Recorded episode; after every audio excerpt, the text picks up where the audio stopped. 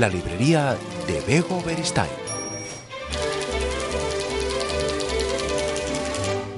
Hola, ¿qué tal? Bienvenidos, bienvenidas. Hoy abrimos la librería para recibir a César Pérez Gellida. Es eh, quien viene a presentarnos su nueva novela, novela negra, se titula La suerte del enano y con César eh, vamos a hablar de muchas cosas. Él es de Valladolid. Yo confieso que la primera vez que fui a Valladolid me pareció una ciudad muy, muy elegante y lo digo ahora porque es que Valladolid tiene mucho que ver en la suerte del enano. Valladolid y otras muchas cosas. César, ¿qué tal? Bienvenido bienvenido.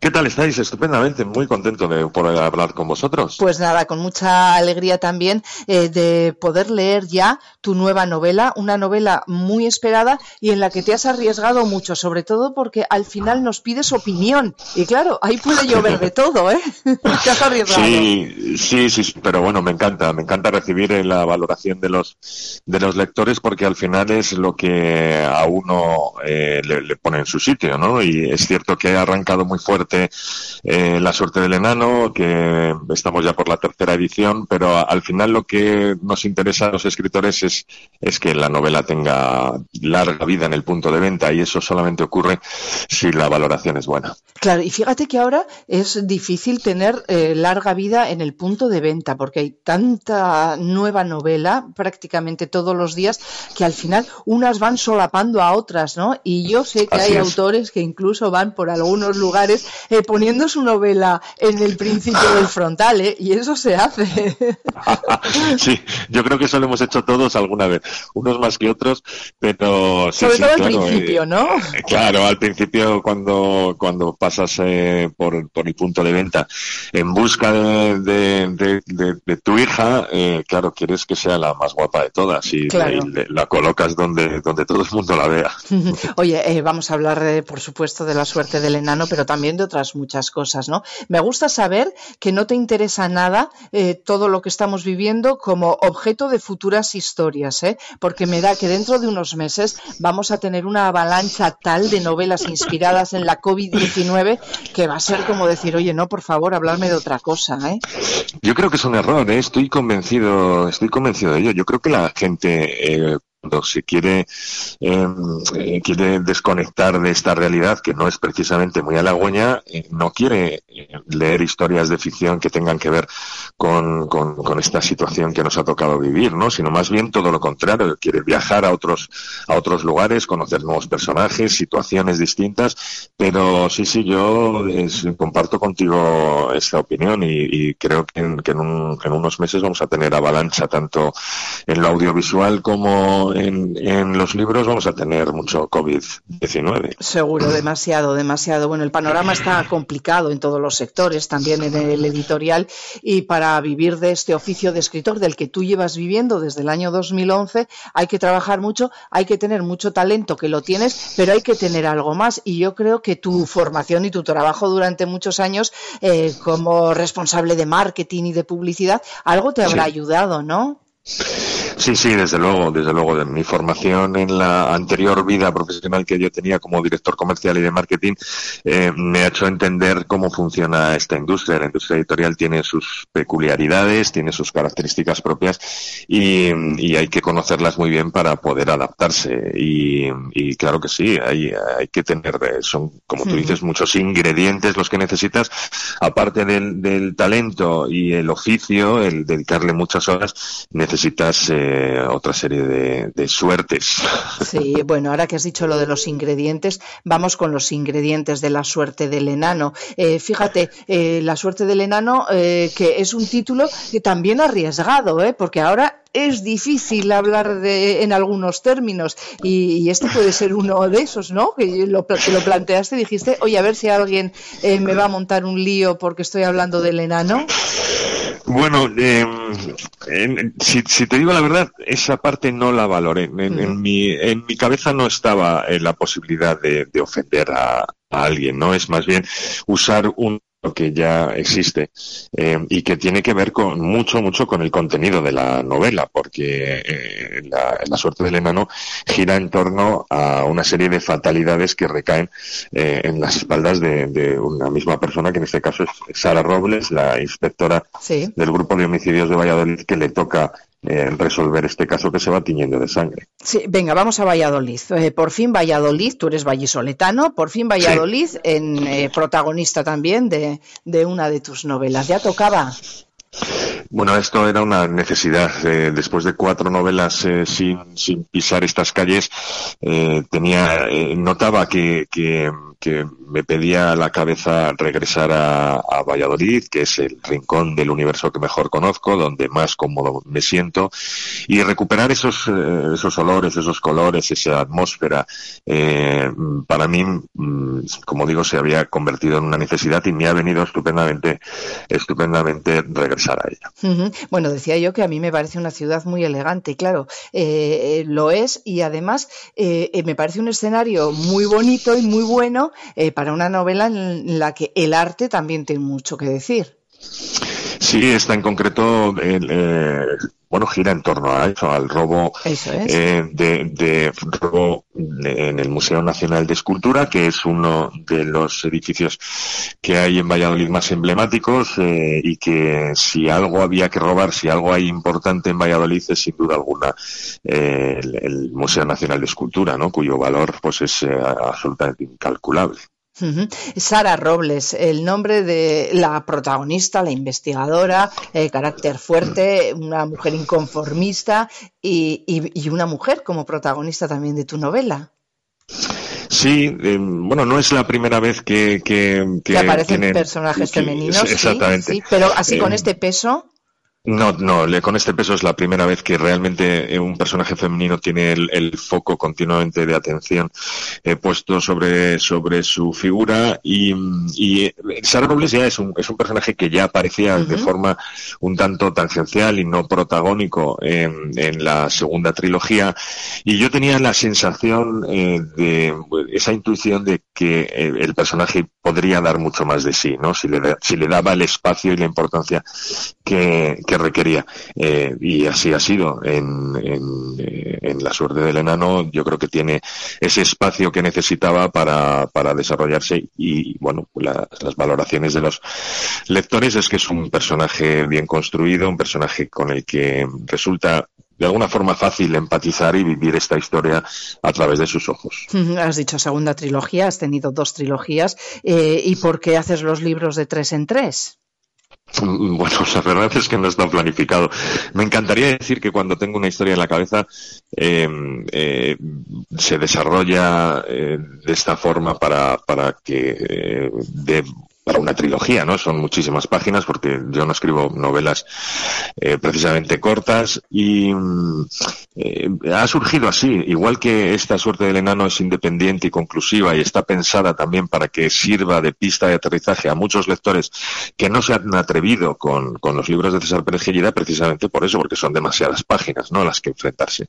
Esta ya, como digo, es, es una novela que se puede leer de forma absolutamente independiente, que es conclusiva y que no es el principio de una trilogía, aunque bien podría ser en el futuro el principio de, de una saga protagonizada claro. por, por Sara por Robles, podría Robles. ser. Claro que sí. Oye, dices que, que, no, estaba, no está planificado, sobre todo cuando empiezas a escribir, y es que hay eh, escritores brújula y escritores mapa. Creo que tú eres de los brújula, ¿no? Eh, que no tienes un Excel en el que están detallados todos los personajes, tienes el esquema, lo tienes todo absolutamente planificado.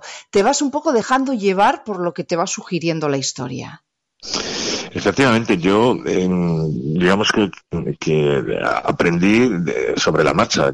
No tengo ninguna formación eh, de escritura, no he acudido a ningún taller, eh, simplemente que yo me lancé a escribir una historia que, que, me rondaba la cabeza y así sigo escribiendo con este mismo método que se basa en, en un no método, ¿no? Yo me centro en esa escena que, he visto tantas veces en mi cabeza, la pongo en el papel y conforme eh, termina esa escena me condiciona lo siguiente. Entonces no pienso eh, mucho más allá de esa, de esa escena que estoy escribiendo.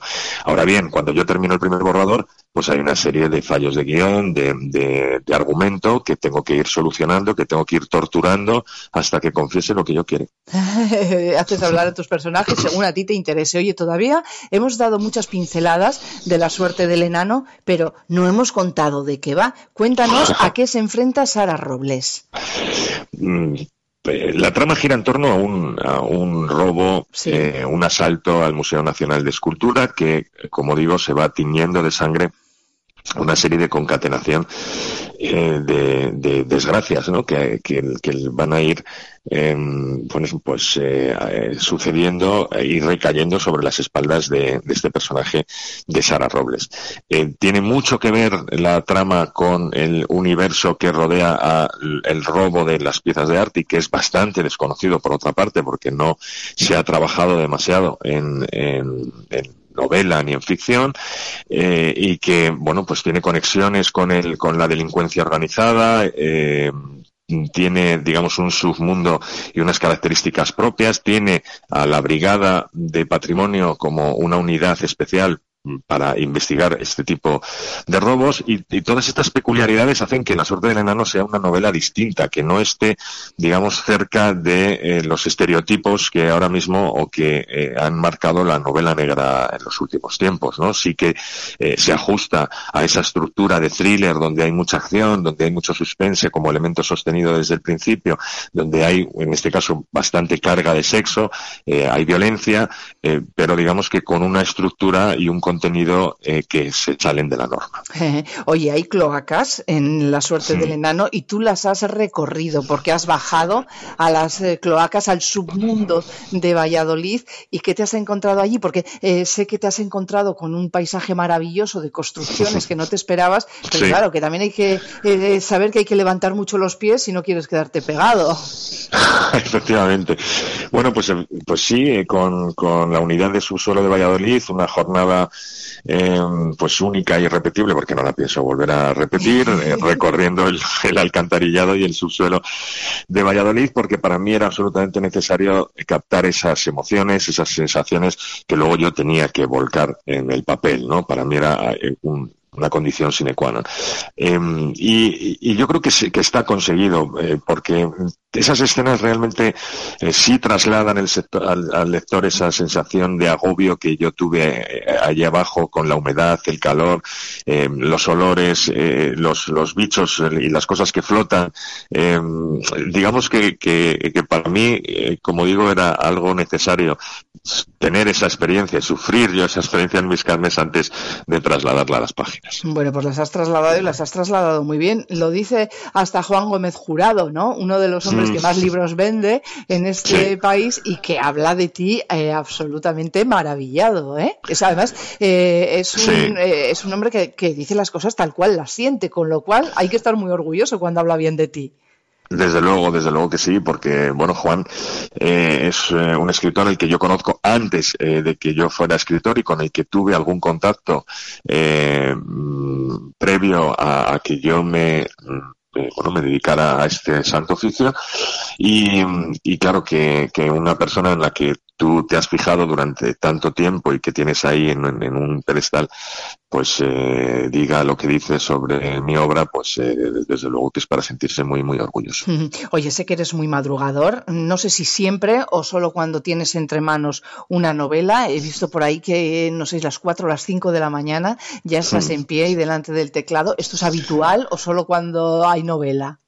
Por desgracia es habitual, por desgracia es habitual, no controlo yo esta, es una parte que, que, que, está fuera de mi alcance. Yo me despierto porque me despierto, no porque suene un, un despertador. Entonces tengo la suerte de, de poder eh, dedicarme a este oficio donde, donde me adapto a, cualquier horario, ¿no? Pero son, efectivamente, son muchas horas eh, delante de este teclado y, y, bueno, pues al final eso es lo que hace que, que uno pueda sacar de una novela al año, ¿no? Que es eh, el, ritmo al, que yo voy los últimos años. Sí, sí, es un ritmo alto, ¿eh? Una novela al año, hay que tener la cabeza, eh, eh para ir ahí con brújula solo, hay que tenerla muy bien amueblada, hay que saber mucho de orientación para esto. Oye, tengo una curiosidad tremenda, eh, porque he leído en una entrevista eh, que tú tienes una manía a la hora de escribir o de leer, y es, ya sabes cuál, ¿no? Y digo, ¿y por qué este hombre necesita tener un secador encendido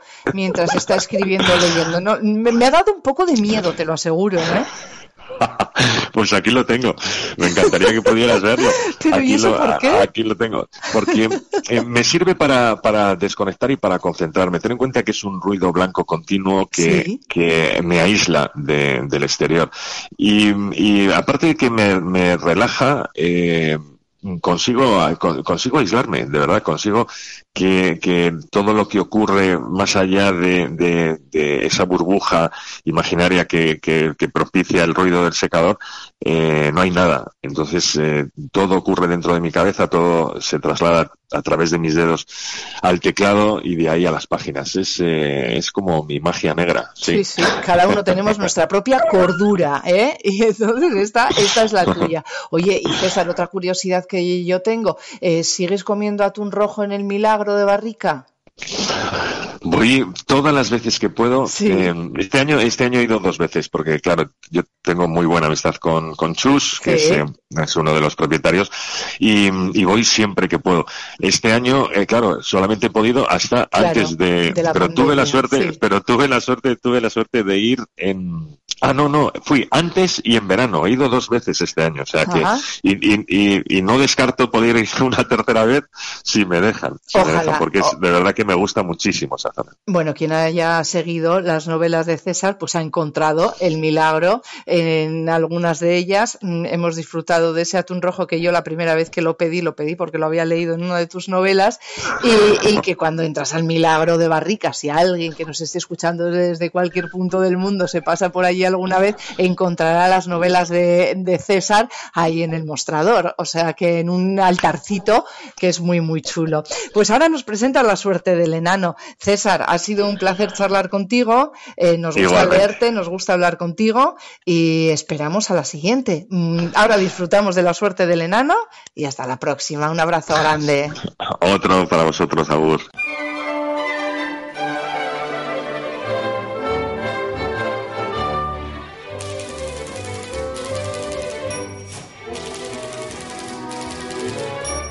la librería de Bego Beristain.